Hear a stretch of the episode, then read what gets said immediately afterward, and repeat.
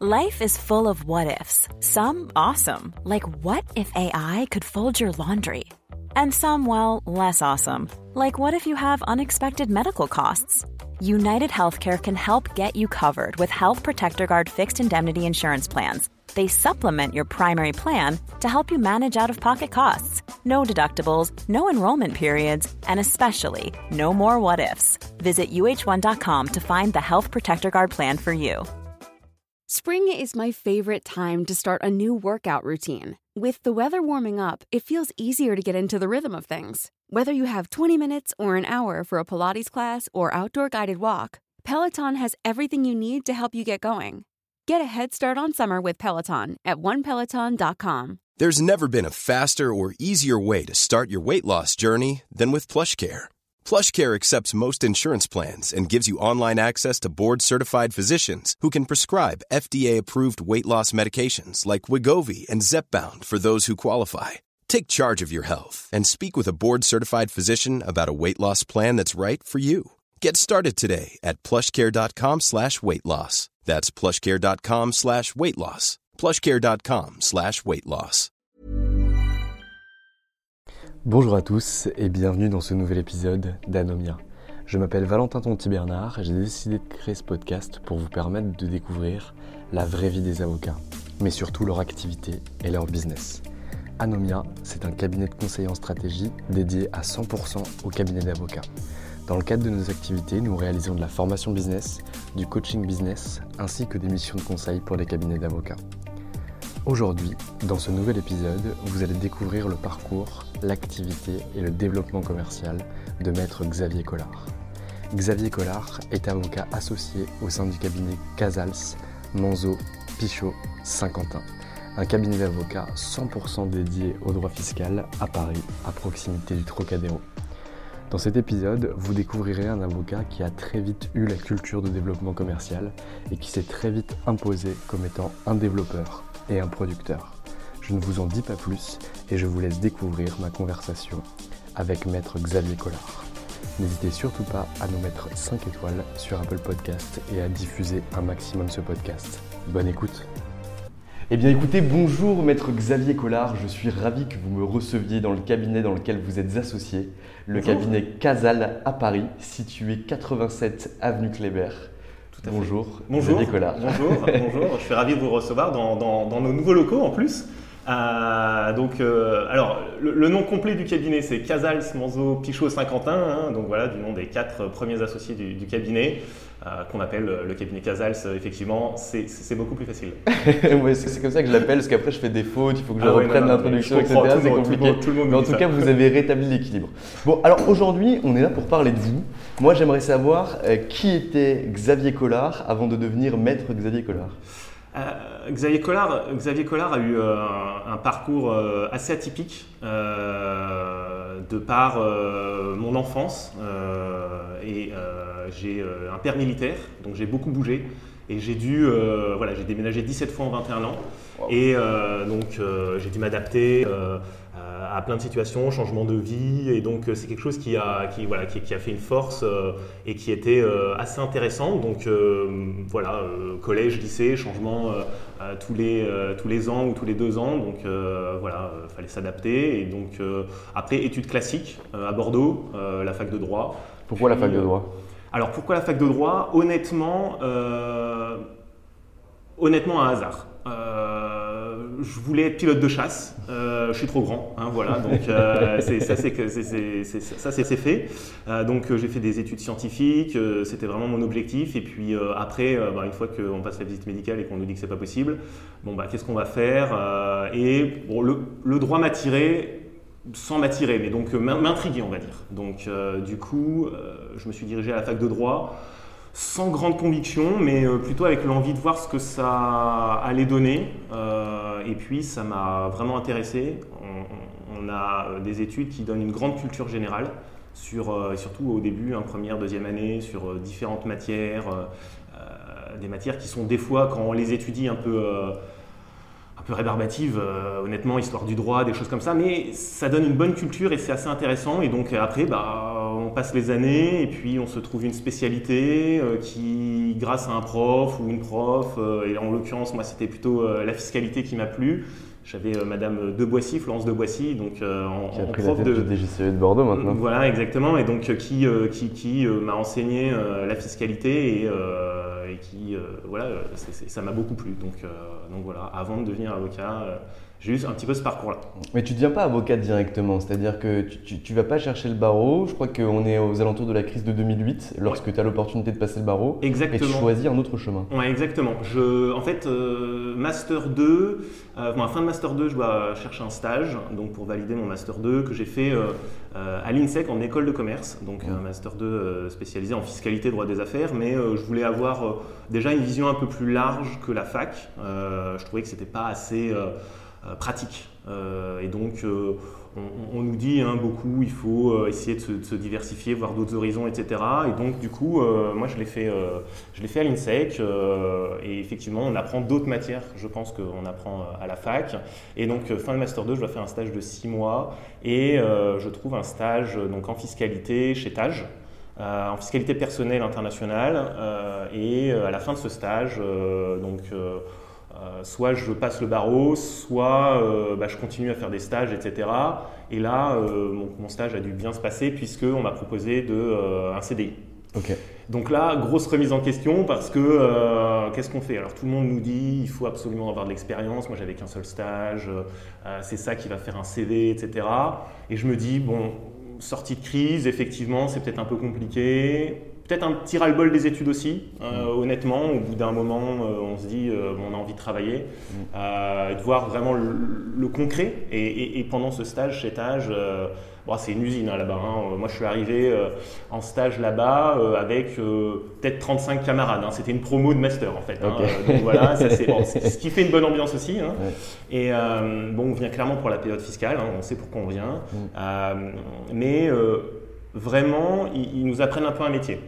Moi, je l'ai vu comme ça. Et donc, euh, ça m'a bien plu. Euh, il y avait du challenge, il fallait sortir son travail à temps, respecter des, deadlines, etc. Je trouvais que c'était très formateur sur le fond. Et donc, du coup, j'ai accepté euh, ce CDI. ok.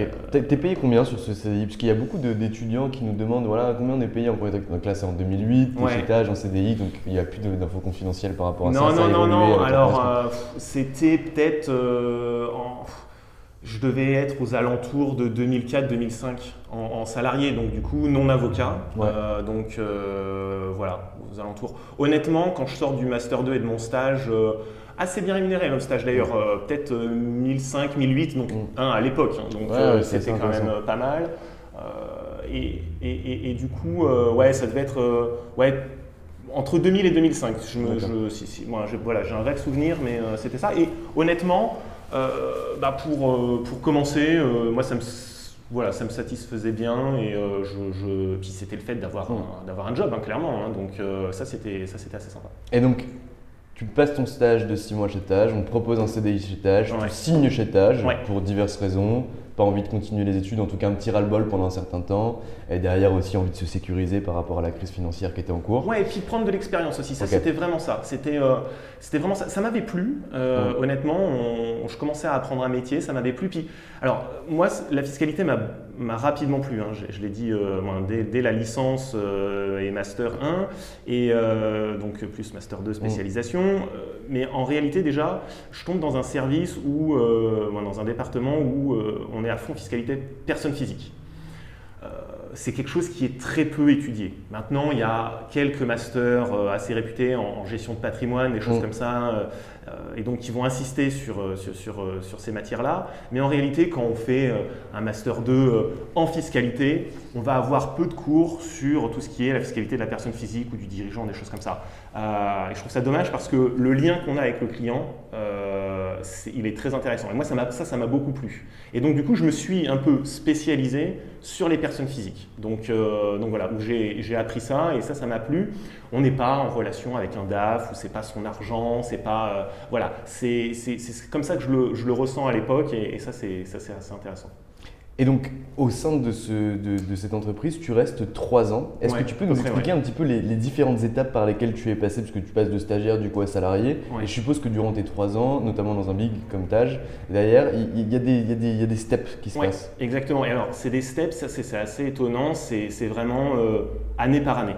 Donc voilà, c'est, euh, on peut euh, être un gros bosseur, un petit bosseur, un, un- un- un bon élément, un élément euh, moyen, on évoluera de la même façon. Euh, ça, c'est ma première vision. Ça, ouais. ça, c'est, ça, c'est ma- mon premier. euh, ma- voilà, ça, c'est, ma première analyse de, euh, de l'antériorité. Mais par contre, on évolue. euh, on, on évolue. C'est-à-dire que voilà, on passe de stagiaire à salarié, on nous donne bah, d'autres jobs Mm. et on se forme sur la technique. On, on- on doit être des bons techniciens. Parce que même c'est, les Big Four, c'est des structures. Alors moi j'ai fait que Tage hein, en Big Mm. Four, mais euh, je pense que c'est à peu près pareil partout. On- Il y a des beaux clients, des très beaux clients, mais faits en masse. Contrairement à d'autres euh, cabinets d'avocats, français, lawyer, Mm. où on va avoir euh, des, des- des- des très beaux clients, on va moins les traiter en masse. Là, c'est un peu de l'abattage. Donc, mais donc du coup, il faut être bon techniquement parce qu'il faut le faire vite et bien. Donc, on est assez spécialisé sur certains sujets. Euh, et euh, sur ces sujets-là, au bout de un an et demi, je dirais, on, on- on a déjà vu beaucoup de choses en tant que, euh, en tant que junior qui vraiment prépare le job. Donc, euh, donc voilà, ça c'est important. Euh, et après, on évolue. Donc c'est simple, hein, c'est moi sur mes trois ans, un peu plus de trois ans chez Tage, c'est junior 1, junior 2, euh, senior 1. Voilà. Et donc senior, on commence à déléguer du travail. Ça, ça c'est déjà, alors c'est à la fois un super apprentissage, mais c'est difficile parce que pour Bien sûr. Déléguer un travail, si tu sais pas, euh, ou si tu sais pas le faire vite toi-même, ou si déjà tu le comprends même pas, ça c'est compliqué. Et là, euh, ça, tu as beau l'expliquer un petit peu, quand il y a un manager, un directeur ou un associé qui te donne un travail et qui dit bon, ça par contre, euh, tu délègues à un junior. hein. Et en fait, tu te dis attends, je le délègue à un junior. Est-ce que déjà je sais le faire moi-même? Parce que avant de le déléguer et d'apprendre, parce que c'est ça en fait, hein, euh, au junior à le faire, il faut euh, clairement euh, pouvoir, toi, savoir le faire et juste tant qu'à faire. Donc, donc voilà. Mais tu as une évolution, et ça, c'est pas mal. Et, c'est tellement hiérarchisé dans ces, dans ces, dans ces structures que tu évolues. Et tu évolues et ton, travail change. Et c'est un petit peu aussi ce qui m'a fait, à un moment, revenir en arrière et bah, faire une pause et me dire bon alors attends toi tu voulais être avocat Euh, aujourd'hui ça fait trois ans un peu plus de trois ans que tu es chez Tage. Euh, est-ce que tu continues? Et puis bah, tu vas gravir les échelons et puis bon bah après tu feras peut-être beaucoup moins de technique et beaucoup plus de management. Ou est-ce que vraiment ton projet initial quand tu es rentré après à la fac de droit et que ça t'a plu qui était de devenir avocat est-ce que c'est toujours ça ton projet? Donc, euh, moi, la conclusion, c'est que c'était toujours mon projet. Alors Donc, comment, du coup- comment tu te rends compte que c'est ton projet? Tu vas discuter avec des gens, tu, tu fais quoi? Tu te poses tout seul dans ta chambre et tu te dis en fait, Ouais, alors voilà, tu- qu'est-ce que je veux faire? déjà tu tu ouais, tu t'analyses. Au bout de trois ans, tu- déjà tu fais un point. Moi, je commençais un petit peu à tourner en rond euh, chez Tage. C'est-à-dire que moi, j'aimais bien la technique. Euh, j'aimais bien travailler dans le fond des dossiers. Aller déléguer du travail quand tu préfères le faire ou quand tu penses que tu vas a- être plus efficace à le faire toi-même et qu'en plus tu vas peut-être, parce qu'au départ, tu apprends à déléguer. C'est ben, pas inné chez tout le monde ça. Donc, et ça, on t'apprend pas. Ça, on ne dit pas. Alors, tu- toi, tu le vois des personnes qui elles-mêmes te délèguent du travail. Euh, donc, tu vas savoir qui est-ce qui délègue bien, qui est-ce qui délègue pas très bien, etc. Où c'est compliqué. euh, donc voilà. Et euh, bon, et, et du coup, d'un point de vue technique, je commençais, euh, comme c'est très sectorisé, à tourner un petit peu en rond. Le fait de déléguer, d'apprendre des choses, euh, d'apprendre moins de choses, ça m'embêtait un petit peu. Et donc, du coup, voilà, tu fais un premier point avec toi-même, puis après, tu parles avec euh, d'autres collègues, soit chez, dans cette structure-là ou ailleurs, à l'extérieur. Et donc, puis tu vois tes camarades de promo, euh, ce qu'ils sont devenus, etc. Et donc, donc voilà. Ok, parfait. Donc là, tu décides de repasser le barreau, tu passes le Ouais. barreau, tu as le barreau, et là, a posteriori, tu vas aller travailler dans un cabinet qui s'appelle JDP, si je me trompe pas. TJP. Ouais, DJP. alors c'est même, euh, c'est même, euh, alors je démissionne. C'est ça qui est aussi, euh, je démissionne. Donc je démissionne sans, sans rien dire euh, trop aux gens euh, de pourquoi je démissionne euh, pour passer le barreau. Donc du coup, euh, je quitte un job hein, Mm. assez bien payé, hein, puisqu'au bout de trois ans, plus tu évolues pas que de façon professionnelle, ta REM évolue aussi. Donc c'est une prise de risque.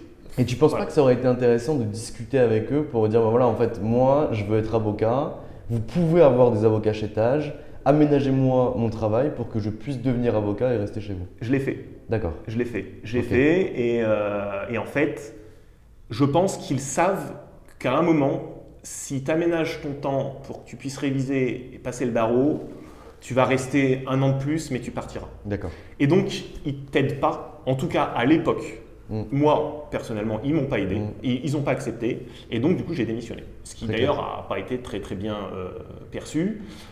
Bref, tant pis, et euh, je passe le barreau, donc voilà, hein, je- d'un point de vue euh, sécurité, etc., tu, reviens étudiant trois ans en arrière. Donc, euh, mais c'est le challenge, et c'était mon, projet, et je voulais le mener à bien.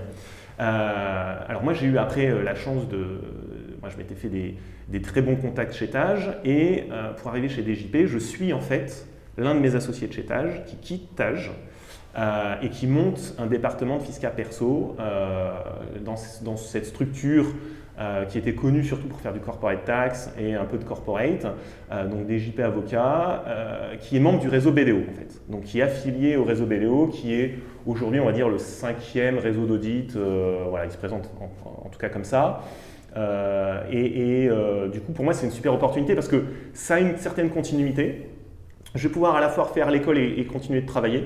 Et donc, du coup, je trouve que le, le challenge, en plus, euh, ce côté entrepreneurial, moi, je l'ai toujours eu. Donc ça, euh, c'est quelque chose qui me plaisait bien. Cet associé, euh, il avait un gros sens relationnel client euh, qui commençait un peu à m'apprendre. Et donc, euh, quand il m'a dit, bah, moi, j'ai un projet, euh, appelle-moi. Et je lui ai dit, bah, moi, en fait, j'ai démissionné, c'était pour passer le concours. Euh, il me dit, ah, mais moi, j'ai besoin de quelqu'un, euh, viens. Donc voilà, donc il monte une, il monte une équipe euh, avec euh, une autre collaboratrice et euh, on, part, euh, on part chez DJP. Donc voilà. Donc euh, totalement nouveau, toute petite structure, petite structure, euh, une vingtaine de personnes, euh, une- quinzaine quand j'ai dû arriver, euh, pas du tout les mêmes moyens.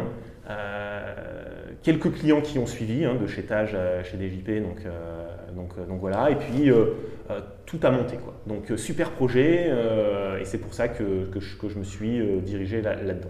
Et donc directement, on te met au pied finalement du développement parce que chez Tage, finalement, tu es un maillon au sein de la chaîne, tu es un producteur, tu délègues un petit peu, mais tu restes quand même producteur en Ah ouais. senior 1. Ouais, ouais, tout à fait. Là, tu arrives sur un portefeuille qui est ce qu'il est, mais il est à créer, il est à faire, il est à développer. Et là, du coup, vraiment, tu vas mettre la main à la pâte pour aller aider ton associé et pour tout pouvoir aller chercher du cash. Ouais, c'est ça, exactement. On a, euh, on a ce projet, des objectifs. Euh, honnêtement, c'est un challenge. À la Mm. fois d'ailleurs pour lui euh, et pour l'équipe. hein. À titre, lui, à titre perso et pour l'équipe. hein. Il avait passé euh, 12-13 ans dans des bigs. C'est c'est un challenge. Euh, chez- chez- dans un big, tu développes pas en réalité, ou peu. Tu développes les clients existants. C'est le réseau qui t'abreuve. C'est les, bureaux euh, de Londres, euh, d'Asie, des États-Unis qui, qui te donnent des dossiers. tu as quelques clients euh, euh, purs euh, franco-français, mais C'est à la marge, ouais. C'est à la marge, clairement. Et donc, euh, donc voilà. Et, et d'ailleurs, c'est ça aussi qui est difficile quand tu quittes un big, d'y avoir passé autant de temps, c'est que tu as beau avoir créé des super liens avec tes clients, euh, s'ils sont mariés au réseau euh, Deloitte, ils sont mariés au réseau Deloitte. Donc, euh, donc voilà. Et il y a quand même eu des, des assez bonnes surprises.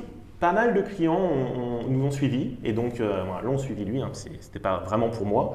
Euh, à ce niveau-là, à ce moment-là, faut être, faut, faut être tout à fait euh, honnête. hein. Et euh, il y a quand même des bonnes surprises. Donc on travaille ces clients, on les chouchoute. hein, donc voilà pour montrer que c'est le même service rendu. Mm. C'est un autre nom, mais c'est la même équipe, c'est le même service rendu. Puis après, il faut aller en chercher des nouveaux.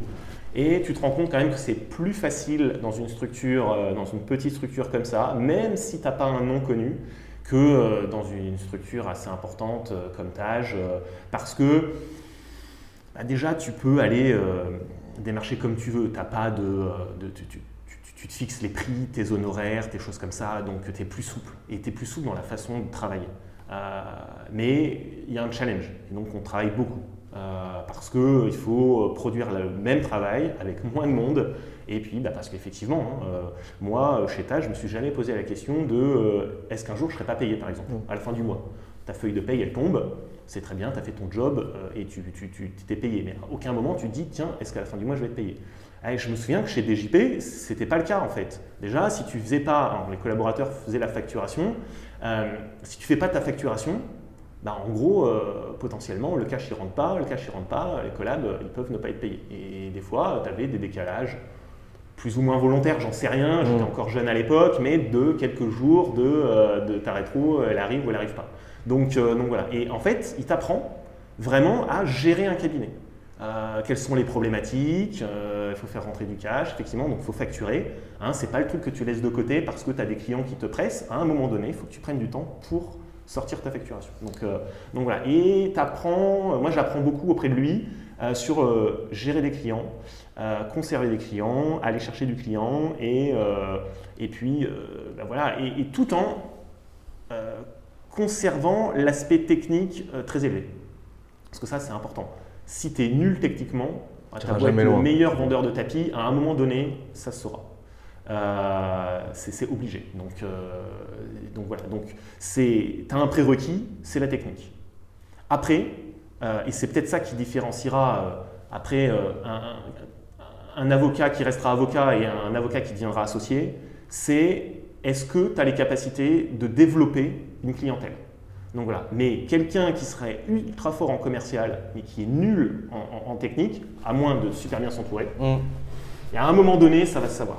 Donc voilà. Ça Donc, va se savoir, mais est-ce qu'on pourrait pas envisager des modèles où finalement on amène quelqu'un qui est extrêmement bon techniquement, une machine de guerre, mais qui est plutôt quelqu'un de réservé, qui n'est pas avenant, qui n'a pas ce sens relationnel, euh, et quelqu'un euh, qui serait, alors non pas un vendeur de tapis, mais un excellent sales, qui serait moins bon techniquement, et s'il devait traiter les dossiers qu'il arrivait à convertir, eh ben, en fait on verrait que techniquement c'est pas au rendez-vous, et en fait les faire travailler en binôme. Est-ce que ça c'est une modalité d'opération que toi tu as déjà vue?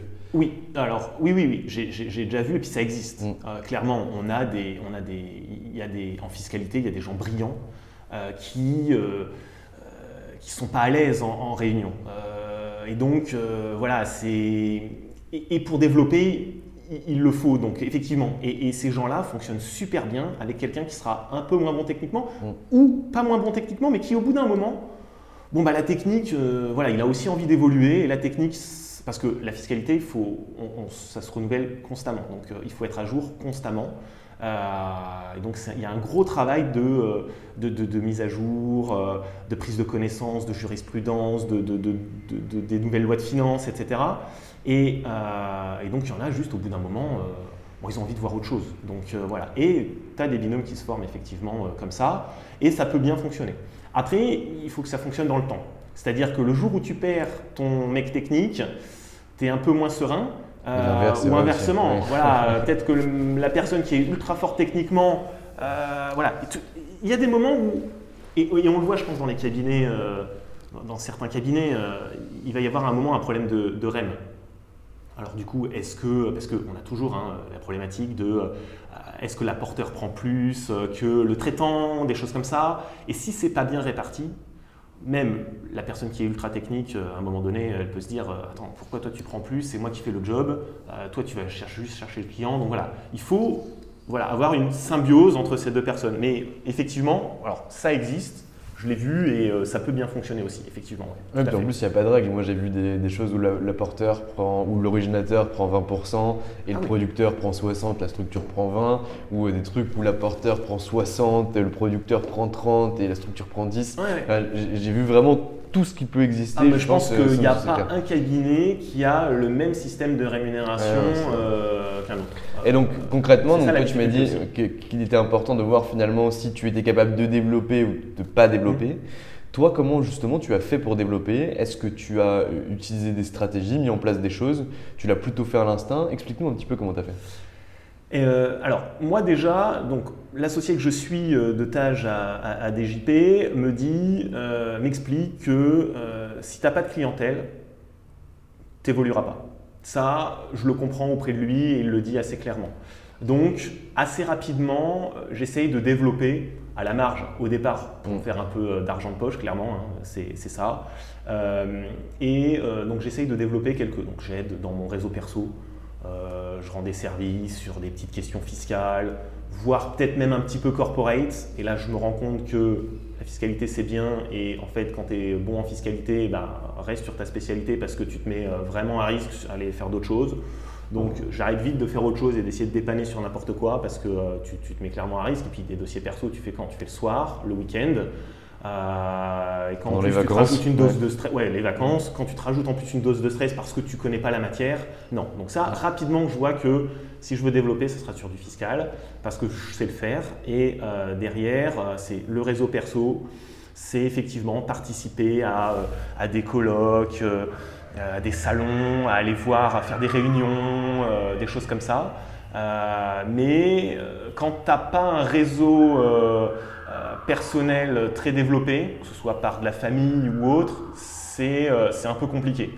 Donc euh, moi ça m'arrive, euh, donc du coup en plus euh, assez jeune en tant que collaborateur, euh, peut-être à 4-5 ans d'expérience, euh, d'aller, de me retrouver dans des, dans des conférences euh, seul, et là à me dire mais qu'est-ce que je fais là Qu'est-ce que je fais là Donc là déjà j'ai plein de taf au bureau, je, je suis parti à je sais pas 18h30, 19h parce que c'est un cocktail ou autre, et tu tu t'arrives, il y a 100 personnes, toi tu es, tout seul, tu, connais, connais personne.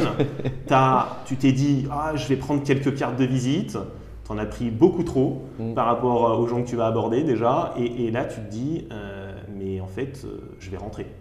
Mm. Euh, parce que en fait ça, ça sert à rien. Et écoute, j'ai assisté à une formation euh, de, euh, je ne sais pas si je vais écorcher son nom, mais d'un partenaire de chez euh, Saul associé Benjamin euh, désolé si ça se prononce pas comme ça, je crois que c'est comme ça, et qui, qui, qui avait fait une formation justement sur comment développer en tant que collaborateur ta clientèle perso. Et euh, bah là, encore une fois, tu vois, ça c'est une démarche que j'ai- entrepris d'y aller Mm. parce que ça m'intéressait et voir comment quelqu'un qui avait fondé un cabinet qui fonctionne très bien aujourd'hui euh, pouvait, euh, bah, quels étaient ses tips, ses conseils, etc. Et, et- et lui, il avait, euh, il- je me souviens d'un de ses conseils, c'était, tu, te, donc, tu te forces à aller à cet événement-là et tu ne prends que deux cartes de visite.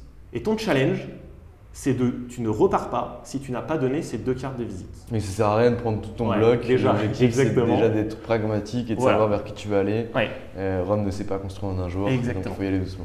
Et donc, ton but, c'est de parler à deux personnes, et la fois d'après, ça sera de parler à trois personnes. Mm. Voilà, et, et construire ça au fur et à mesure. Et puis après, de tenir un petit listing, etc., des gens d'où tu les as rencontrés, comment tu peux les recontacter, de quoi tu as parlé, etc.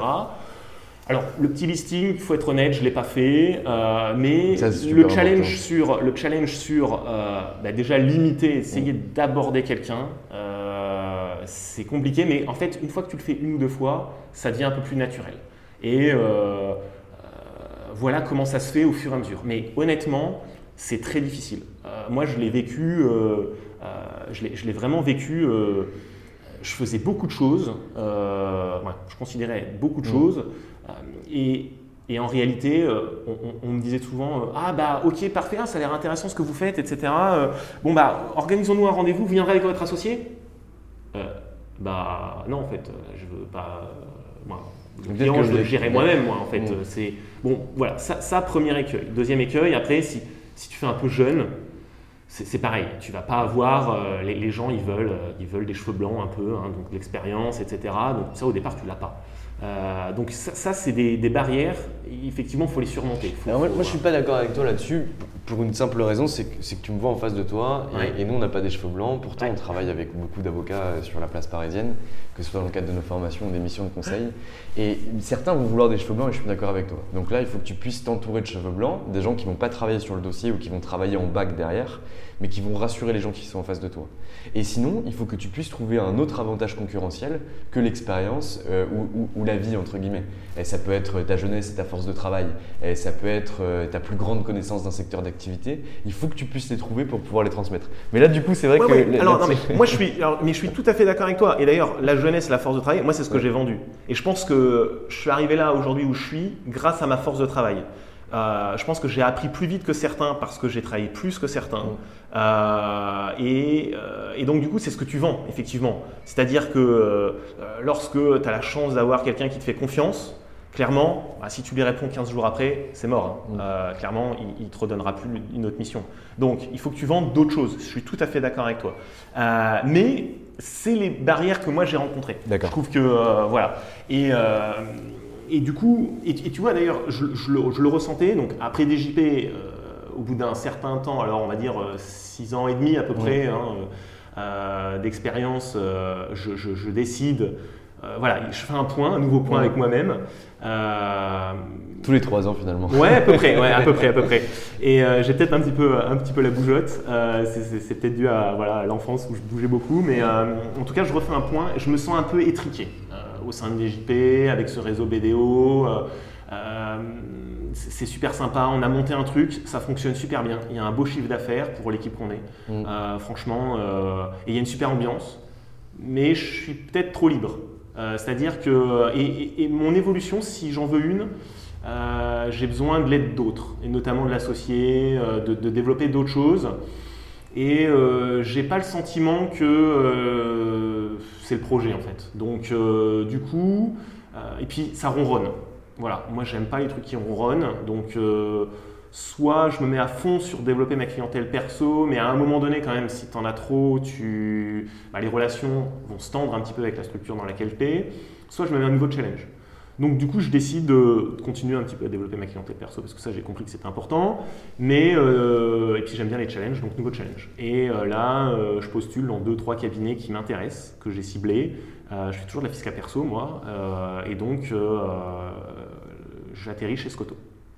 Donc euh, Scotto Partner, euh, c'est un modèle créé il y a maintenant une vingtaine d'années qui conseille uniquement les managers de sociétés sous LBO. Donc voilà, ça c'est le pitch. On conseille donc que des personnes physiques. Moi, Avec un positionnement extrêmement, extrêmement clair et précis. exactement. Donc ça, ça me plaît parce que moi je fais de la fiscalité de personnes physiques. Donc euh, du coup, y a, c'est, vraiment un champ de, un terrain de jeu, on va dire, qui est, qui est ouvert pour moi. Et sur euh, un milieu euh, autre, c'est-à-dire le private equity, un milieu que je connais moins. Euh, parce que je fais beaucoup de fiscalité à l'époque, donc patrimoniale pour des familles, beaucoup de problématiques internationales, du trust. Bon, bien sûr, il y a eu toute la phase régularisation d'avoir détenu à l'étranger, hein, comme tout bon fiscaliste de cette époque-là. et voilà, voilà, c'est un peu ça mon, champ de compétences, plutôt des, des familles, des populations en mobilité internationale aussi.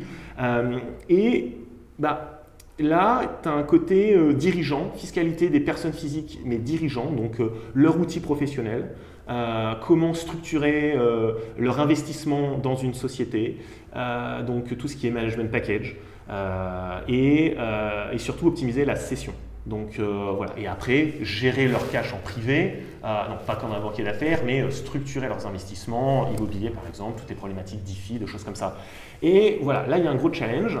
Donc je rencontre le nouvel associé de l'époque qui me dit bah voilà, nous on a une équipe qui est un peu spécialisée sur le transactionnel, il nous manque quelqu'un vraiment pour la partie patrimoniale. Et donc je recherche quelqu'un qui va redévelopper toute la partie patrimoniale chez Scotto super challenge. Mm.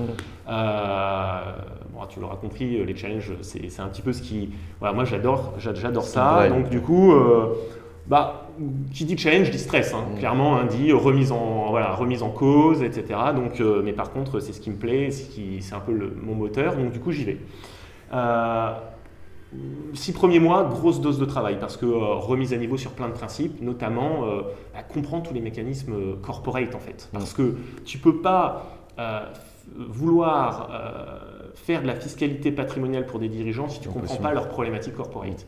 Et clairement, euh, moi je faisais de la fiscalité et je faisais que de la fiscalité. Donc du coup, remise à niveau, donc là tu bosses les soirs, les week-ends, pas sur tes clients perso, hein, tu mets ça un peu de côté, mais parce que tu veux bah, avoir cette connaissance, ce vernis en fait qui va te permettre euh, bah, de développer hein, une matière qu'on t'a demandé de, redévelopper.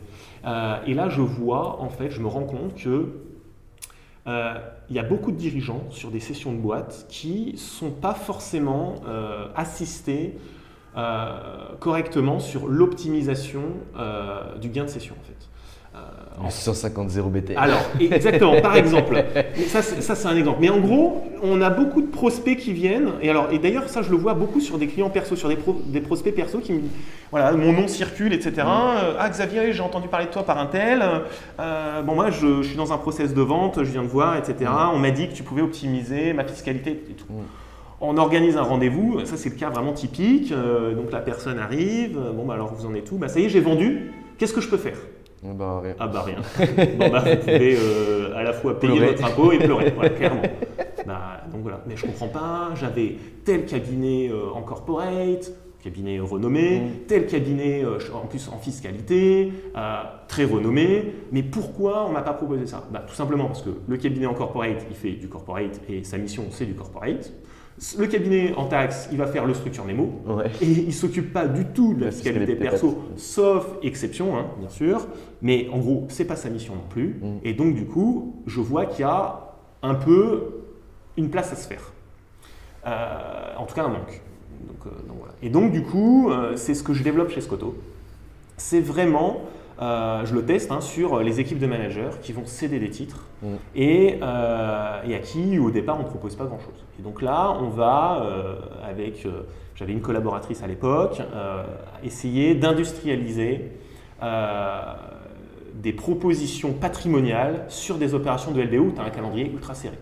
Et ce n'est pas deux, trois opérations patrimoniales qui vont décaler un deal à euh, plusieurs centaines de euh, millions, voire euh, quelques milliards d'euros, puisque euh, Scotto, il est quand même connu pour faire des opérations large cap.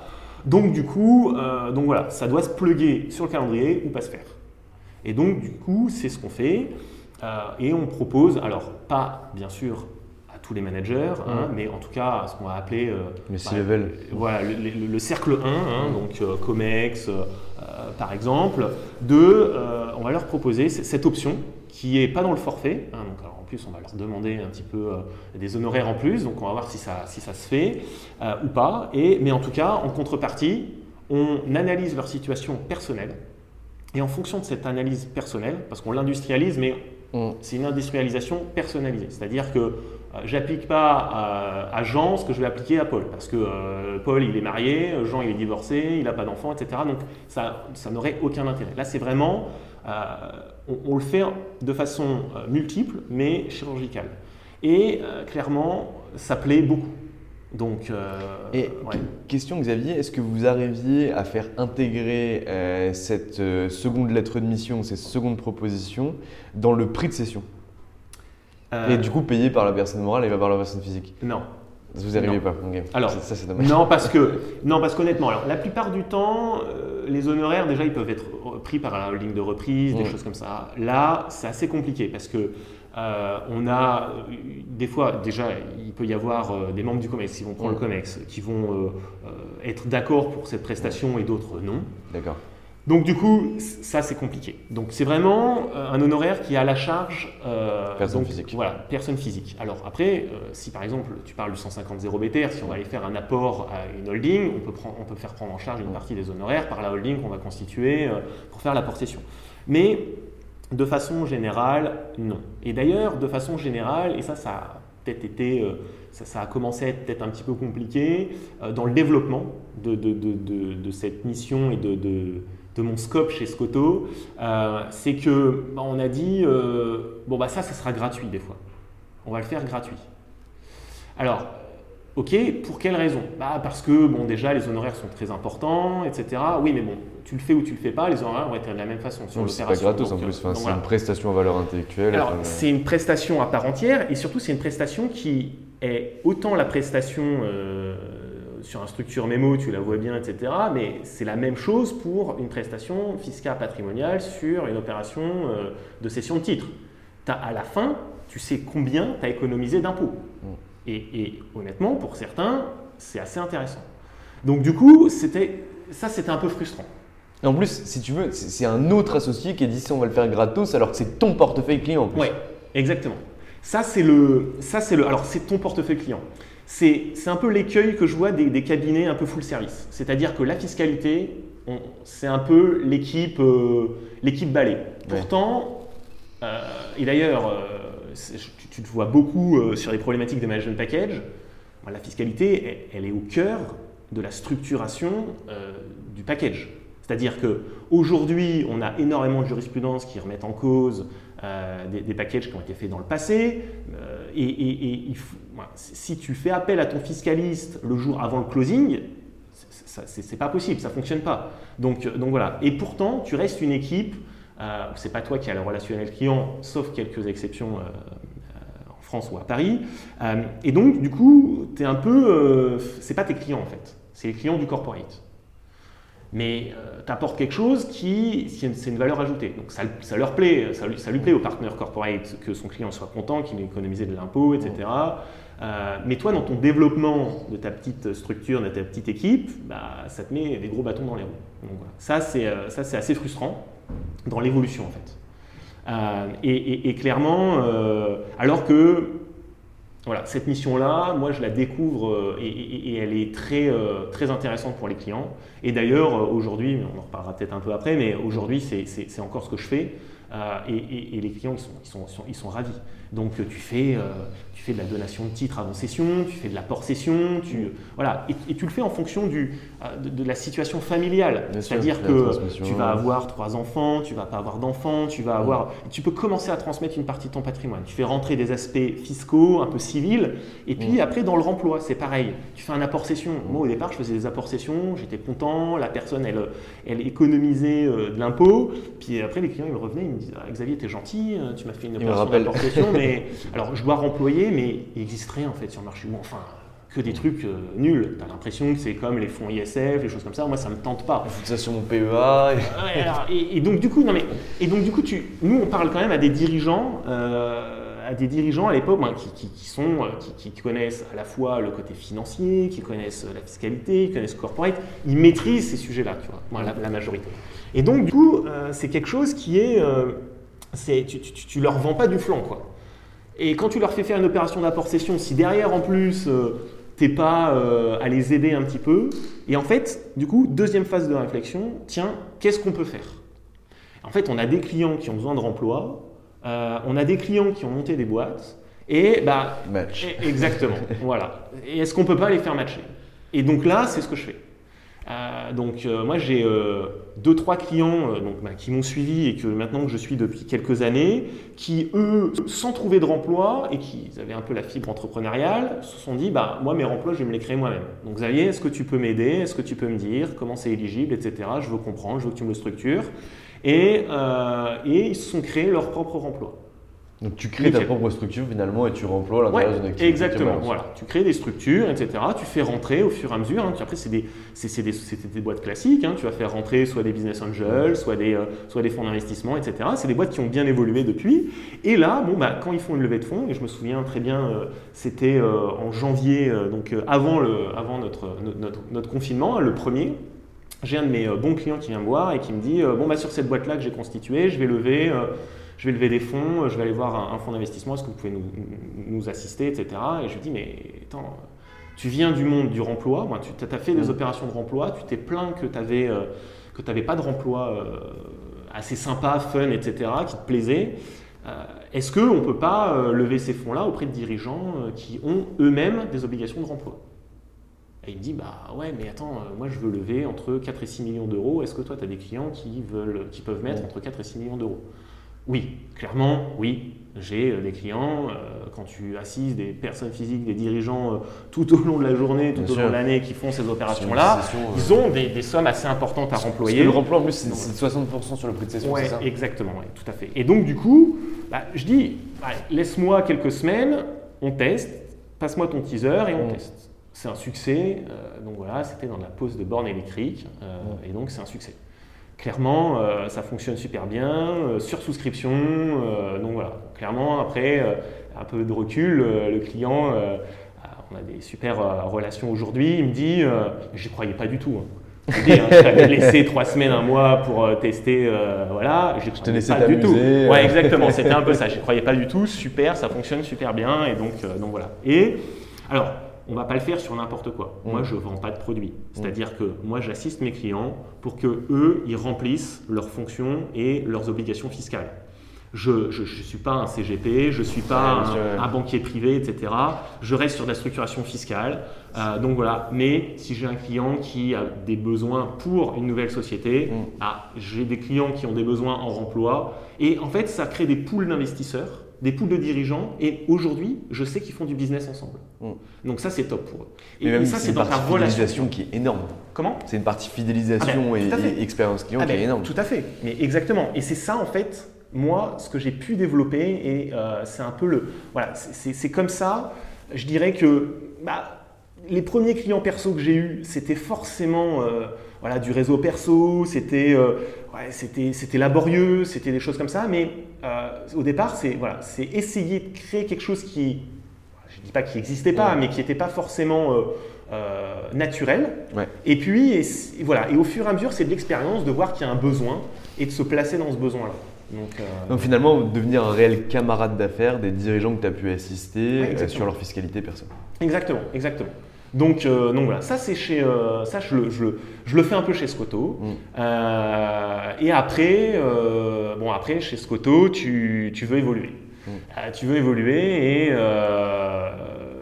et as des voilà, tu, tu, tu sens qu'il y a possibilité d'évoluer, mais que bah, c'est un peu compliqué quand même. Donc, euh, donc voilà, donc euh, du coup, euh, au bout d'un moment, tu te poses des questions. tu te poses des questions. Combien de temps tu peux devenir associé Alors j'étais conseil, hein, j'étais conseil et donc un peu responsable de ma pratique, même si j'avais un associé référent, l'associé fiscal, tu, tu, je, je, faisais vraiment la fiscalité patrimoniale sur ce sujet-là. Et donc du coup, bah, maintenant je l'ai dit, du coup, le challenge, il est fait en fait. Tu as développé un truc, euh, j'ai développé un truc et euh, je ne peux pas aller plus loin en fait. Donc voilà, on me fait comprendre que pour devenir associé, il faut faire des chiffres d'affaires de dingue. Mmh. Truc as quand même un problème, c'est un problème de portabilité parce que comme tu l'as dit tout à l'heure, euh, lorsque tu interviens chez Scoto ou même pour tous les fiscalistes qui interviennent sur du corpo dans des cabinets multiservices où on va suivre le corporate, c'est que derrière c'est pas toi qui origine, tu interviens comme support. Et donc du coup, quand tu t'en vas ou quand tu veux partir ou quand tu veux euh, faire peser ton poids dans la balance de l'association, il est très faible. Parce qu'en fait, tu n'as pas de chiffre d'affaires. Exactement, c'est tout à fait ça. et c'est vraiment le problème. C'est-à-dire que aujourd'hui, je pense que euh, quand tu es une fonction support, clairement, euh, la fiscalité, c'est souvent vu comme ça. je dis souvent, pas tout le temps, mais, devrait pas, hein. et ça devrait pas en plus souvent vu comme ça, et chez Scoto c'est vraiment le cas, c'est une fonction support, il n'y a pas de client propre, ou alors très très peu. Euh, donc du coup, moi comme j'avais cette expérience d'avant et qu'on m'avait expliqué que sans clients, donc voilà, donc je développais, j'essayais beaucoup, et bon, euh, si tu proposes des nouvelles missions, qu'en plus tu n'as pas d'honoraires, etc., et qu'à la fin de l'année, tes évaluations disent, bon bah Xavier, voilà, alors toi, le chiffre de ton équipe c'est ça, un chiffre ridicule, euh, parce que, et en fait, bah non, non, non, c'est combien moi mes prestations auraient été facturées si toi, associé corporate, tu m'avais laissé les facturer. Et en fait, ça, bah non, ça, ils n'entendent pas ça comme ça. Donc, bon, au bout d'un moment de discussion et qu'on te dit, bon, bah, quand tu feras tant de chiffre d'affaires, euh, on envisagera éventuellement que tu sois associé. Tu t'es demandé combien? Un million d'euros sur deux ans consécutifs. Ok. Honnêtement, à mon expérience en fiscal patrimonial, on va dire, sachant qu'en plus euh, tu fais beaucoup de choses gratuites, inatteignable. Ok. Bon, inatteignable ou alors euh, tu te mets un challenge sur 5 ans. Quoi. Ouais. Euh, mais tu sais que tu vas avoir des conflits parce que tu, voilà, tu vas vouloir facturer des choses qu'on va te demander de ne pas facturer, etc. Et donc du coup, ça va poser des problématiques de, d'évolution, etc. Donc je vois un mur. C'était une condition d'association qui était complètement potestative. Tu n'avais aucune maîtrise dessus, on pouvait te foutre des bâtons dans les roues à n'importe quel moment et c'était des chiffres qui étaient inatteignables. Exactement, exactement. Et d'ailleurs, je trouve que c'est un peu l'écueil aujourd'hui des, petites structures, moyennes structures, mm. c'est-à-dire entre, euh, je dirais, entre 10 et, 50 euh, euh, avocats. tu n'as pas de véritable modalité et tu n'as pas un vrai partner track, hein, parce que j'étais dans un partner track. Hein. Donc voilà mais, mais sans condition au départ. Donc moi, les conditions, bah, au bout d'un moment, tu les demandes, hein, tu veux savoir euh, un peu la durée, effectivement, le chiffre d'affaires, des choses comme ça, tu vois, pour te placer, et, euh, et puis pour euh, voir si c'est atteignable ou pas. Hein.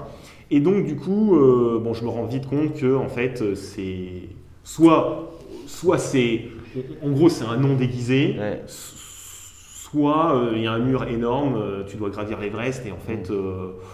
Bon voilà, bon, je me dis, euh, bah, toujours ma règle des 3, 3 ans, 3-4 ans, euh, bon bah c'est le moment de partir en fait. Mm.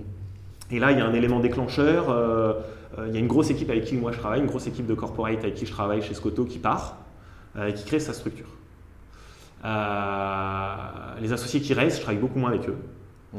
Même si moi je fais de la fiscalité, hein, et à la fois ils, ils, apportent une grosse partie du chiffre, hein, euh, et euh, en plus, je travaille moi beaucoup euh, vraiment avec eux et je m'entends très bien avec eux. Donc voilà, ça, ces, deux ces deux événements, en gros, le fait que tu te rendes compte que tu ne seras pas associé très rapidement. Alors, ça peut être sous deux ans, hein. moi voilà, mais et, cette équipe qui part, tu te dis que c'est peut-être le moment aussi, toi, de, prendre ton envol, essayer de voir ce qui, se passe ailleurs. Et euh, c'est ce que j'ai fait. Voilà. Et donc là, euh, bah, j'ai atterri chez euh, Casals Manzo Pichot Saint-Quentin. Et, et on est donc je suis arrivé officiellement en octobre. et on est un cabinet 100% dédié à la fiscalité. On ne fait que de la fiscalité, toute la fiscalité, mais vraiment, on ne fait que ça. Donc, et ça, c'est euh, vraiment appréciable.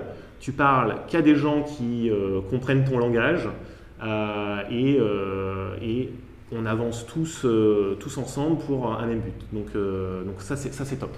Et c'est un cabinet qui, est, qui est jeune, donc il a 7 ans cette année, donc il a eu 7 ans. Et donc tu as cet esprit entrepreneurial que j'aimais beaucoup, que j'avais rencontré donc chez DJP et, du coup, euh, avec des gens, avec des associés super sympas. Euh, et, vraiment, euh, ça moi en tout cas de mon côté, ça a accroché tout de suite. Je pense que du coup, vu que j'y suis, ça a accroché rapidement aussi du leur. Et voilà, l'intégration c'est super bien faite et ça c'est génial. Et aujourd'hui, du coup, comment tu te positionnes? Donc, tu étais cancel chez Scotto, tu intervenais sur euh, une clientèle très particulière qui était les managers euh, sous LBO. Aujourd'hui, comment tu te positionnes au sein avec ton nouveau titre déjà et au sein de cette nouvelle structure? Alors, du coup, euh, alors moi, il y, a eu un gros travail. Hein. J'ai fait un gros travail sur moi lorsque j'ai décidé bah, de, partir de chez Scotto et que c'était l'heure pour moi de, voilà, de prendre mon envol, etc. Déjà, j'ai fait un business plan. J'ai fait mon business plan. Euh, que, euh, voilà, que j'ai travaillé, etc. J'ai eu cette opportunité de rencontrer euh, les associés de chez Casals et de leur présenter. moi, j'ai un prisme très patrimonial. Chez Casals, on a un modèle particulier, donc on fait que de la fiscalité. Alors, il y en a d'autres qui font que ça, mais on n'a pas de département. On fait tous de la fiscalité. Alors, on a chacun nos majeurs, mm. mais on, fait, on est censé pouvoir intervenir sur tout type de problématiques. Euh, et en réalité, on intervient souvent à deux associés sur les dossiers. Alors pas sur des tout petits dossiers, bien sûr, mais sur, euh, sur euh, des dossiers, ben, sur beaucoup de dossiers, on va intervenir à deux. et toi, tu vas pouvoir apporter un, œil neuf, en fait, avec ta propre majeure, tu vas pouvoir apporter. Moi, ce que j'apporte, c'est vraiment ce côté patrimonial que j'ai créé un peu en industrialisation sur des opérations de LBO, de M&A et, et, autres, euh, qu'aujourd'hui, euh, euh, ils n'avaient pas vraiment. en tout cas, ils faisaient du patrimonial, mais pas comme moi je pouvais le faire, c'est-à-dire vraiment en majeur.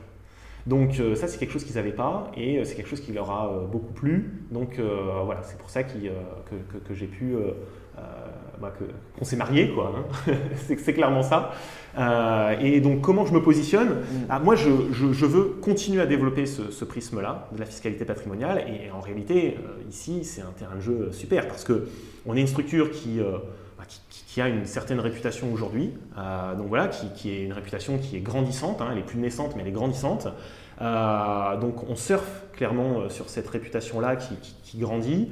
Et en fait, on fait du transactionnel ici. On fait beaucoup de transactionnel. 50% de notre activité, c'est du transactionnel. Donc moi, euh, il y a un terrain de jeu qui existe. Mm. Donc euh, je n'ai pas besoin d'aller démarcher aujourd'hui. Alors je, le fais, hein, mais je n'ai pas besoin d'aller euh, de, partir de zéro et, comment dire et, de et de repartir sur aller chercher des clients pour faire du transactionnel et leur dire bah voilà je vais mettre ce patch patrimonial là etc. En fait bah, je, je, suis en fait euh, sur les dossiers euh, qui, du cabinet euh, pour, pour faire ça. Et après, clairement, je ne suis pas venu du coup les mains vides, et donc tu travailles toujours sur les clients que, que, tu avais d'habitude. honnêtement, très bonne surprise, parce que malgré un nom très connu du cabinet précédent donc, que j'ai quitté, et où dans mon business plan, personne ne me suivait, j'ai beaucoup de clients qui m'ont suivi. Euh, pour leurs problématiques patrimoniales. Et ça, c'était vraiment euh, bah, voilà, une marque de confiance et ça, c'est vraiment appréciable. Et c'est cette relation que tu crées avec ton client qui est euh, quelque chose qui, voilà, c'est cette preuve-là. Et c'est ça qui fait que tu, que, que, tu gardes cette relation et que, potentiellement tu, tu, vas suivre tes clients longtemps. Donc, donc voilà. Très clair. Aujourd'hui, Xavier, euh, tu es en train de, de monter, tu es devenu associé. Là, c'est les choses sérieuses qui commencent. Tu es sur de bonnes bases parce que finalement, le rôle d'associé euh, en termes de développement et en termes de positionnement, tu l'avais déjà chez Scoto, puisque derrière, il n'y avait personne au-dessus de toi et c'est toi qui avais ce, ce- ce département, entre guillemets, alors on va pas qualifier ça de département, mais en tout cas, cette tâche et cette activité entre les mains.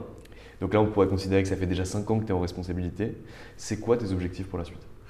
Alors, clairement, c'est euh, bah, déjà c'est continuer mon intégration euh, dans ce cabinet-là. C'est une super structure. Euh, on a un modèle euh, de fonctionnement qui est, qui, est assez, un- qui est assez intéressant, qui est très différenciant.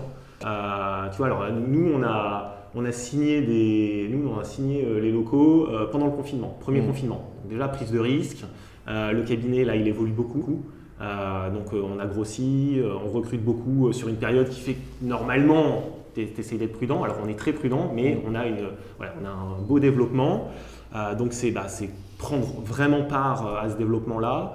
Et euh, sur le fonctionnement, nous, on- nous, tous nos collaborateurs, ils sont dans des bureaux, euh, alors pas individuels bien sûr, mais dans des bureaux de deux euh, assez bien installés. Et les associés, nous, on est dans un open space. Entre associés. Ouais. Très sympa. ouais. Donc voilà, donc pourquoi? Bah, Parce que déjà, euh, en réalité, l'associé il est souvent en réunion, en rendez-vous. Alors aujourd'hui, peut-être un petit peu moins, parce qu'on fait, euh, à cause du contexte sanitaire, on fait moins de, de rendez-vous, etc., et beaucoup plus de visio. Mais, et euh, voilà, on a deux, trois salles de réunion où on va aller faire nos calls, etc. Et en fait, c'est une super euh, pièce euh, d'échange et de partage. Je veux la voir après l'entretien. Donc voilà, avec grand plaisir, je te fais visiter les locaux euh, juste après. Et c'est un modèle vraiment différent. T'as pas besoin, euh, quand tu es avocat associé, d'avoir un bureau qui fait 32 mètres carrés, euh, donc voilà, euh, avec un petit salon, etc. Pour, donc voilà, on a un modèle un peu différent. Ça c'est rien que dans la philosophie, ça montre un petit peu le côté entrepreneurial, etc. Et, et, donc ça c'est super. Donc moi mes objectifs c'est vraiment bah, de faire évoluer cette structure. Ouais. Euh, clairement, pour que euh, ça devienne euh, vraiment un leader sur son marché en fiscalité. On est vraiment aujourd'hui reconnu. Et alors, on est reconnu, la, ma- la- la moitié de nos clients viennent de cabinets d'avocats. Soit des cabinets qui n'ont pas d'équipe fiscale, soit des cabinets qui ont euh, des, des- des- des cabinets très réputés qui ont euh, des équipes fiscales qui vont être conflictées Mm. ou totalement débordées, ou alors pour lesquels les dossiers sont un peu petits et Mm. qui pour nous ce seraient des très beaux dossiers. Euh, et donc ça, c'est euh, une reconnaissance par nos pairs, hein, entre guillemets, hein, euh, si tu me passes l'expression, euh, de cette réputation. Donc voilà, et ça, ça c'est une vraie preuve de, de, de cette technicité. Et donc voilà, on essaie d'avoir vraiment un- une haute valeur ajoutée sur ce qu'on fait. Euh, il y a des super fiscalistes partout à Paris. hein. il y a un marché qui, d'ailleurs, sur plein de domaines, hein, euh, Mm. qui est euh, très concurrentiel. Euh, voilà, nous, comment on essaie de se démarquer. euh, donc, donc voilà. Puis après, le reste, ça va être du bouche à oreille, ça va être ça. Et bah, moi, c'est continuer euh, à faire ce que j'aime, c'est-à-dire m'occuper de dirigeants, optimiser leur session, leur structuration de management package, parce qu'on le fait beaucoup aussi. Voilà, c'est vraiment ça pour être un peu identifié comme euh, voilà, le conseil de dirigeants et puis, euh, euh, puis voilà, et puis essayer de, voilà, de faire mûrir ce cabinet qui est, qui, est naissant. Hein. 7 ans, c'est- tout jeune pour une structure, mais c'est une structure qui se développe bien. On est une vingtaine aujourd'hui. Donc ça, c'est pas mal. 20 à faire que de la fiscalité, ça... c'est- Ça commence à causer. Ouais, c'est vraiment pas mal. ouais. Mm. Donc euh, c'est top. Non, mais du coup, c'est une excellente chose que tu puisses passer sur ce podcast parce qu'on n'a que des avocats qui vont t'écouter. Donc, euh, s'ils peuvent t'envoyer quelques leads. Ah ben avec grand plaisir euh, pour vous rencontrer et pour, euh, pour assister vos, vos- vos clients sur, euh, sur ce type de problématique fiscale, c'est un grand plaisir. Ok, Xavier. Alors, on- le, le podcast touche à sa fin. Euh, je vais te demander un mot de la fin que tu peux passer pour le compte du cabinet si vous êtes actuellement en recrutement ou euh, en, en recherche de je sais pas quoi. N'hésite pas, tu as carte blanche sur, sur le mot de la fin. Carte blanche. Euh, comme tu l'as vu, j'aime beaucoup parler, donc je pourrais parler des heures, mais je vais, je vais faire court. Oui, on, oui, on recrute aujourd'hui. Euh, oui, on recrute. On recrute des profils euh, un peu expérimentés, 3, 3 ans, 5, 6 ans. Mm. Euh, voilà, on a un côté très entrepreneurial. On n'a pas de hiérarchie. Euh, ben, de hiérarchie. On n'a pas de strate, en fait. Euh, C'est-à-dire qu'un associé il va aller travailler avec un stagiaire comme il va travailler avec un junior. Euh, on n'a pas huit strates. C'est-à-dire qu'on est ultra euh, ouvert, on est ultra accessible, euh, nous les associés, et euh, c'est ce qu'on aime en fait. Donc, euh, donc voilà, euh, c'est ce qu'on veut. On aime bien former les gens. Par contre, on est exigeant. Euh, on veut que euh, nos collaborateurs, justement, comme on n'a pas de département, ils soient formés et ils s'intéressent à tout en fait, qu'ils aient une culture fiscale, ça c'est important. Que tu fasses, que tu sois pas un spécialiste de la fiscalité patrimoniale ou de la TVA, ça c'est pas très grave. Mais euh, que tu saches pas, j'en sais rien moi, les règles de déductibilité des dettes de l'IFI, c'est ça, c'est ça, voilà, ça fait partie un peu de la culture G. C'est pas parce que tu fais du transactionnel que ça tu vas pas pouvoir. Le jour où tu te retrouves face à un client et que euh, beau être sur un deal et qu'il dit au fait euh, euh, j'ai une petite question là parce que c'est la période fiscale et que j'ai le droit de déduire mon truc et que tu sais pas répondre, ça c'est un peu embêtant. Donc voilà, nous c'est on veut qu'ils aient une grosse culture fiscale. Donc voilà. Et après le mot de la fin, non, c'est pour les avocats qui, qui m'écouteront, qui sont, qui sont jeunes, c'est je pense qu'il faut persévérer et voilà, il faut se fixer des objectifs. Moi, c'est ce que je me suis fait. Euh, je me suis fixé des objectifs. Je pense que je les ai atteints. Euh, C'était quoi tes objectifs de CA moi, moi, moi, mes objectifs, moi, je voulais clairement devenir, euh, devenir associé. Et en termes de chiffre d'affaires? En termes de chiffre d'affaires, oh, c'est compliqué. C'est compliqué. non, mais c'est compliqué.